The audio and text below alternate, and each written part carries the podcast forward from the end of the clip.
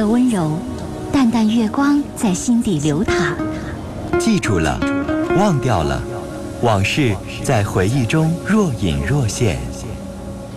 褪去伪装，婚姻、家庭、情感，一一诉说。来吧，走进这里，电波里的心灵小屋，一起聆听城市夜晚最真诚的声音。陈峰与你相约，为你情感解惑，给你情感答案。陈峰主播，心事了无痕。心心事了无痕。心事了无痕。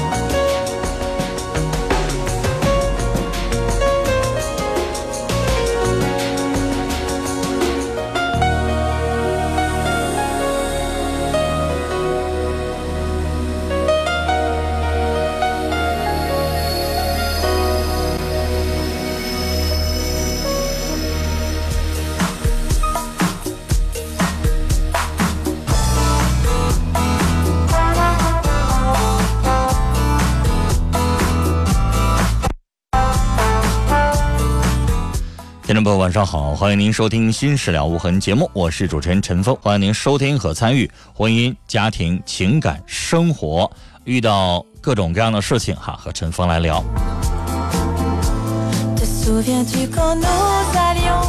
另外，陈峰的这个网络上的联系方式啊，有的听众有一些事情，如果您不方便说，可以给陈峰把这个要问的问题整理成文字啊。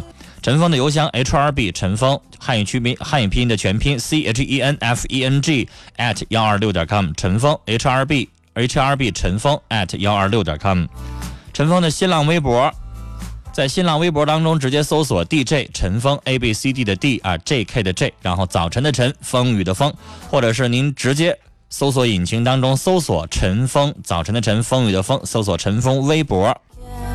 找到陈峰的这个新浪微博，新浪微博上每天陈峰会开一个文字的直播帖。所谓的文字直播帖，就是您一边听节目，可以一边的这个跟我们的喜欢这档节目的听众用文字的方式在网上交流。节目的论坛，您直接百度搜索引擎搜索“陈峰听友俱乐部论坛”啊就可以了。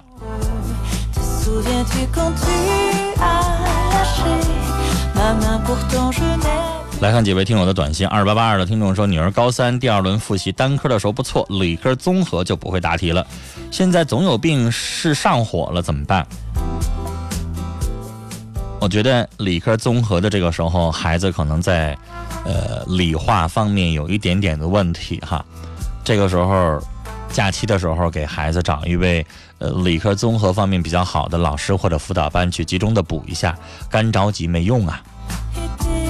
陈峰是学文科的哈，理科这边不是特别的了解，但是呢，找一个你听说的辅导效果不错的地方，问问人家理科综合的分数比较高的孩子，人都在哪补课的，去试试。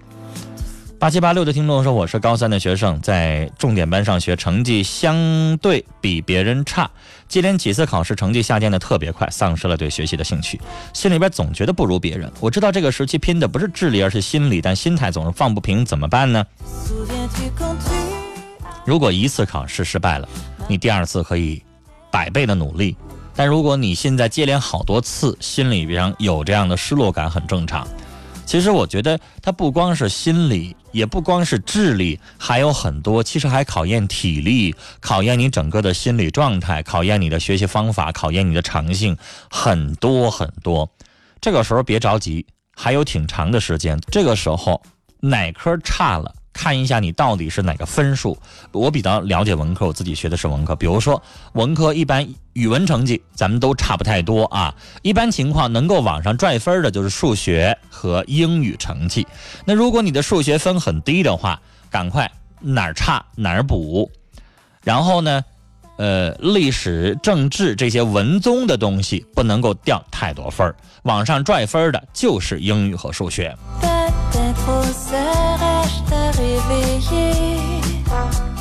什么样的问题都有哈。三四四九的听众说想出去旅游，到南方什么地方景色好呢？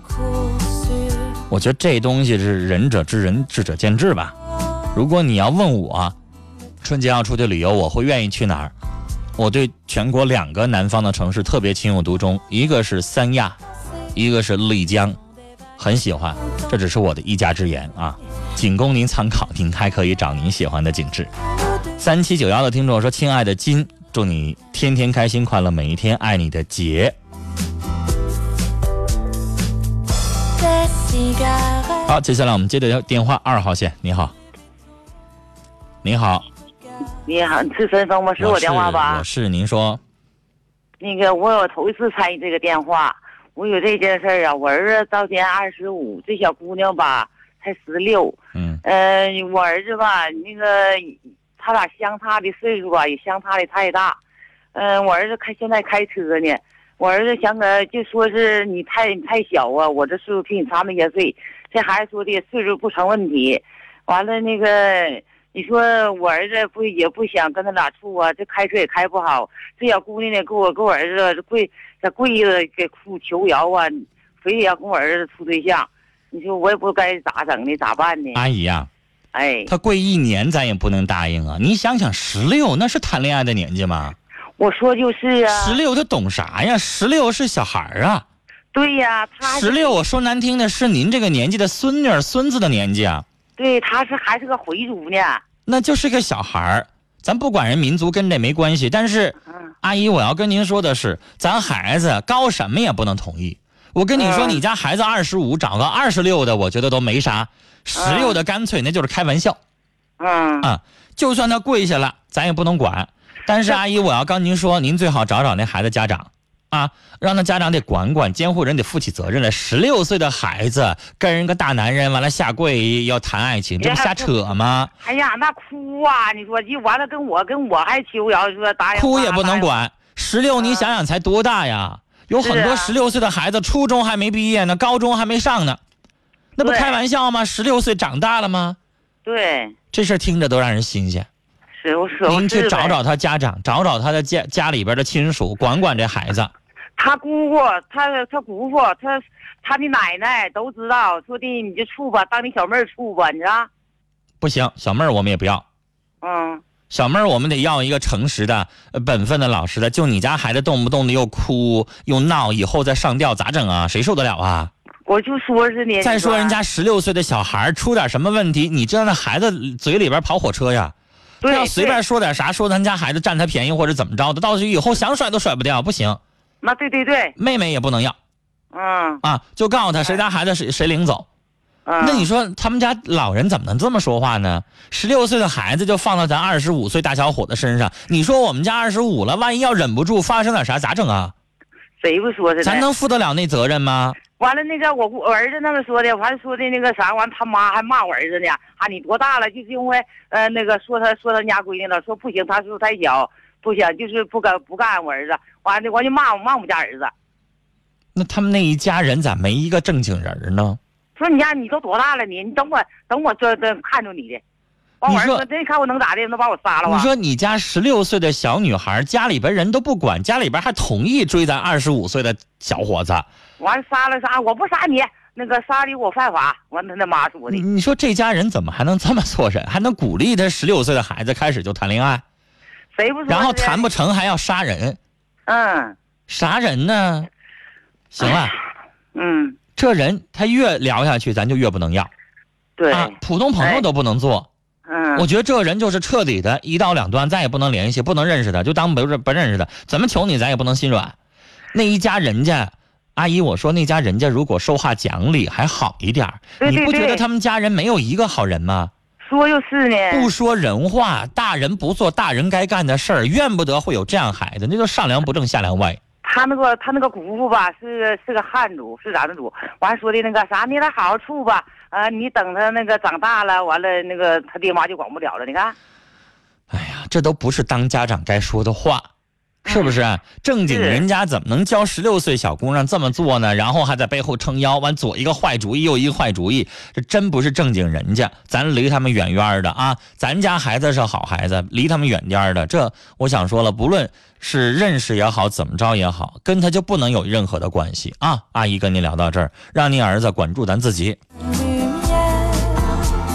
这人家呀，不一定是怎么弄一个怎么样的陷阱让咱往里头跳呢啊！我们再来看听友的短信，零幺九九的听众说：“我现在非常烦恼，前方一片迷茫，老公是单亲家庭，关系始终处不好，怎么办呢？”那你发的也太笼统了吧？就一个关系处不好，然后就怎么办？你跟谁关系处不好啊？发生什么事儿了？你要这么问问题，谁也答不了啊！问题得问详细一些。你要怕发短信不方便，您可以给我们打电话，我们我们电话里边陈峰给您详细说。二二六九的听众说：“我今天太高兴了，交了一新女朋友，她人可好了，可她在山东威海呢，怎么能让她听到您节目呢？离那么老远，你就只能网上听了啊。但是我倒觉得听我节目不见得你们俩感情就能增进啊，你们两个人处你们的，但我得给你提个醒啊。”谈恋爱阶段就那么老远，以后可能会很难啊！谢谢九六二八的听众给陈峰的祝福哈，谢谢。三个幺一个三的听众说，今天意外知道老公背着我藏钱，心里边滋味怪怪的，不知道怎么办，该选择继续相信他吗？我倒觉得你应该好好反省一下，反思一下，是不是你管钱管太严了？如果人家钱交给你，人家用钱非常方便，你不问这问那，你不管这管那，人家用钱非常的自由方便的情况下，人藏钱干啥呢？哪个男人不藏钱？女士，我得问问您。但凡是每个月挣的工资奖金都得交给媳妇的男人，我告诉你，都藏钱，包括我自己在内。为啥呀？他钱都交给你了，我自己。往外拿的时候，自己花的时候，他不方便呀，对不对？自己包里的钱我往外花点我跟哥们吃个饭，买个烟，买个酒，买个什么，干什么都方便呢。从你那儿再往外要得劲儿吗？要是你丈夫长着钱，你从人家包里十块二十块往外要的时候，你觉得得劲儿吗？那人为啥不藏钱呢？您心里边还不舒服，您先反思一下，反省一下，是不是钱您管太宽了？哪里有压迫，哪里就有反抗，明白吗？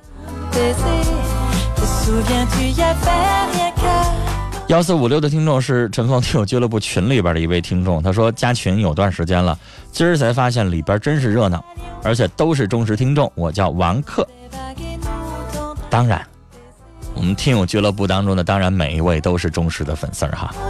来接三号线的电话，你好，你好，您说，我我那。我在去年认识了一个，嗯，嗯，认识了一个男人，他比我大八岁，嗯，然后呢，我们俩是因为是在网络上认识的，因为我，嗯，出于就是觉得，嗯，我跟他应该走到现实中，如果真正的想恋爱的话，嗯，我是这么想的。然后他问我你什么时候有时间，然后说过几天我会有时间的，然后我们就见了一面，我带着我的朋友。他还带着他的另外三个朋友，但另外的三个朋友一直在我面前跟我说他这个人很好，而且是他是单身。然后呢，我我就同意和他交往了。然后呢，我们在一起热恋了四个礼拜，就仅仅的四个礼拜，因为我们在异地，所以我觉得异地恋比较辛苦。然后我就每天都会都会给他打一个电话，这样问他一下这一天怎么样。嗯，然后呢？我觉得我我做的已经，嗯，我付出了。然后呢？结果就是在过了这四个礼拜的，隔了一个礼拜之后，他告诉我，嗯，因为一点意外，他有点就是受伤了。然后呢，就住进医院了。然后同时也跟我提出了分手。然后非常非常那个时候非常不理解，就跟朋友也哭过。然后朋友也跟我说，就是说异地恋很辛苦，成功几率很小。嗯。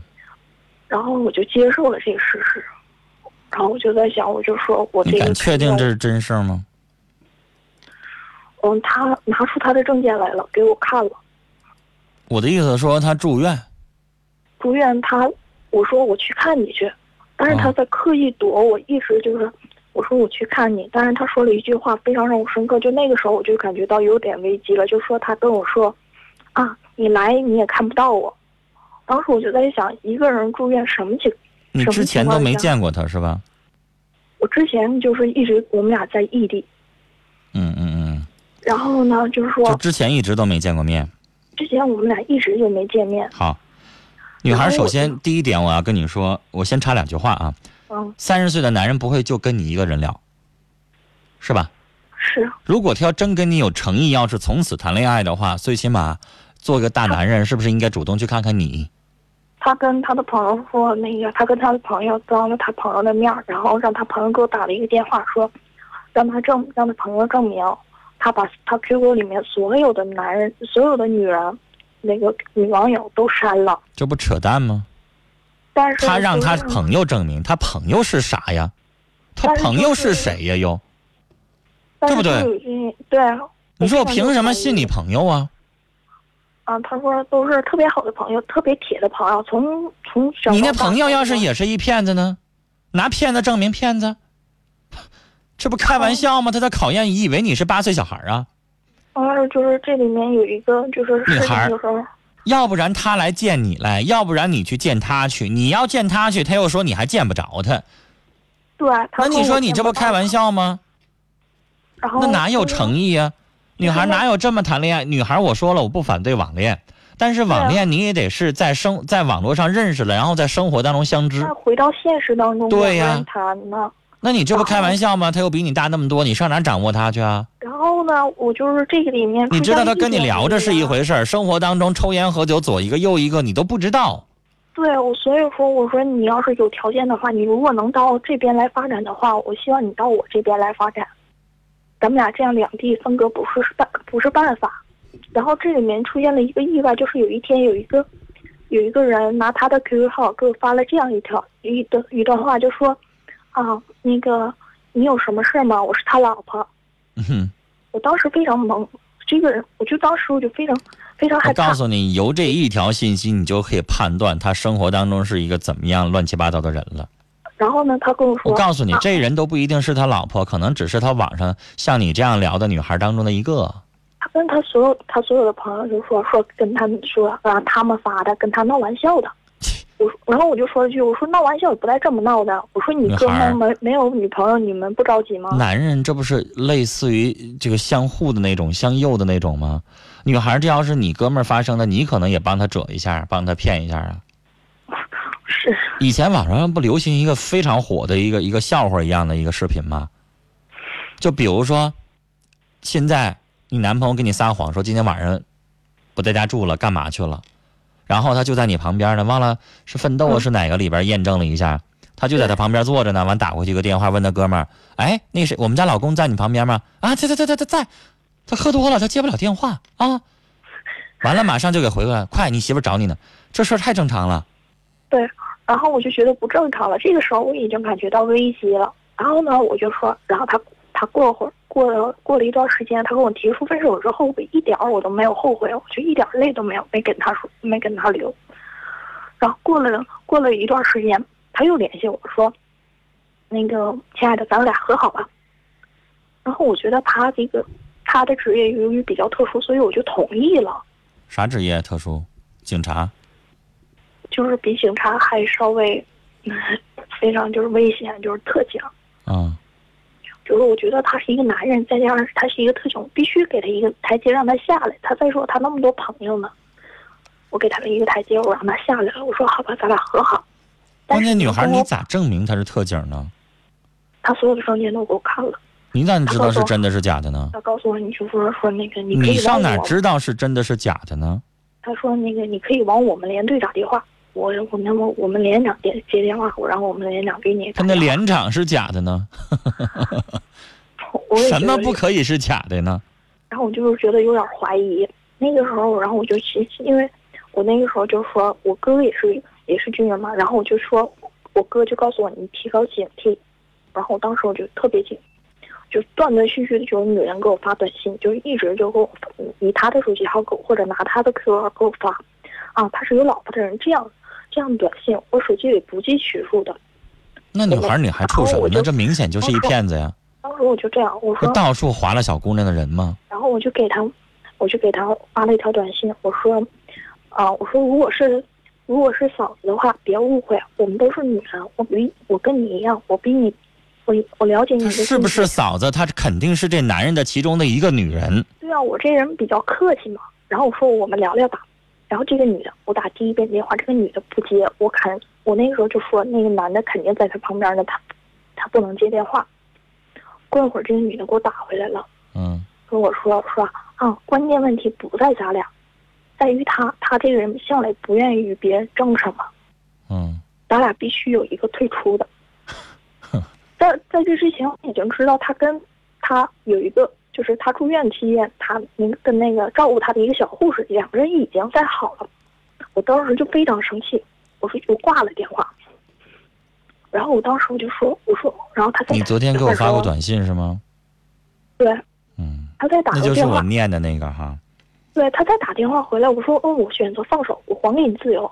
我说你自己去爱，你愿意爱谁爱谁，我不管。然后呢，结果我觉得，那不是爱，他是玩儿。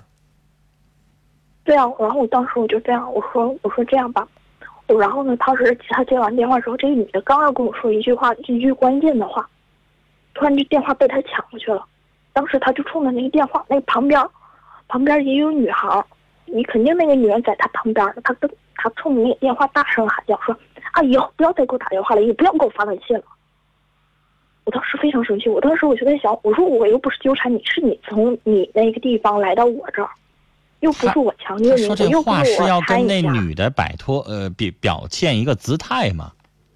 这你还听不懂吗？然后我就没理他，我他就觉得让那女人觉得是你在纠缠他，不是他勾引你。我就感觉不对劲儿了。然后当时我就给我我到这儿为止，女士，我觉得故事可以圆满结束了。就是我现在你要是一个聪明人、有理智的人，这就是一个混蛋，离他远点得了。我现在就是想跟他分，但是吧，他一直在跟我解释。我现在还有啥但是呢？拉黑名单，电话也给他拉黑，让他找不着你不就完了吗？你们俩没见过面他，现他现在到什么程度呢？就是他，因为他他送我到回我们工作，就是我的员工宿舍，他知道我员工宿舍在哪儿。他第一次来的时候送我回员工宿舍的时候，他知道我员工宿舍在哪儿。他离你有多远啊？他在内蒙古，他现在他现在要经常来咱们这个城市要找你啊？他现在根本就不回去了，不回连不回那个部队了，就是直接就在这儿那你理他干嘛呀？你们那宿舍没有保卫啊？有保卫，但是就是他一那你就告诉他我不认识他，他是一流氓。再进来的话报警，打幺幺零。他他他那时候就在底下，他当时就是我原来说过这话，但是他说了一句说啊，我们特警不受不受那个要那个民警管辖，你让他滚一边去吧啊！电女孩儿话我只要换一你看他干什么事儿，这样的人就是不咬人膈应人的，没事骚扰这左一个右一个就不能理他啊！然后我说如我那天就说我就在窗口说，我就在我我宿舍门窗口说，我说如果你再纠缠我的话，你别怪我，我割腕自杀，你看着办，到时候谁谁负这个责任，行了行了，咱打到这儿为止行吗？你也就是吓唬他，你也不可能真可能，能咋的呢？他就算在你们宿舍门口待一年，又能咋的呢？我就觉得非常烦他现在。你烦是烦，烦又能咋的？不咬人膈应人的，他还能在那一直待着待到啥时候啊？待一年吗？过两天不看不着你，你不理他就拉倒了。女孩，你正因为你理他，他才会觉得始终有希望。你不理他，有一个礼拜他就回去了。你理他干什么呢？这这他现在不见了，但是我现在又想哭了，我现在就觉得他没准出现什么意外，你别让他给你哭了。他有什么意外，我还高兴呢，我拍巴掌来不及呢。你不觉得该吗？老天报应。他什么人呢？左一个右一个的，回过头来造你这装什么呀？他就跟我说，他跟他让我等他三年，他你跟他不觉得恶心吗？行了，女孩你要再聊下去，像祥林嫂了啊。行了，到这儿为止，你知道他是什么人，咱们就坚决的分手就得了，别做祥林嫂的，为他一个人唠里唠叨没完没了了，好不好？好别让你自己弄得好像神志不清了，不要跟这样的人生气，一点都不值得。聊到这儿了，来，接下来是广告信息，回来之后继续来收听和参与我们的节目。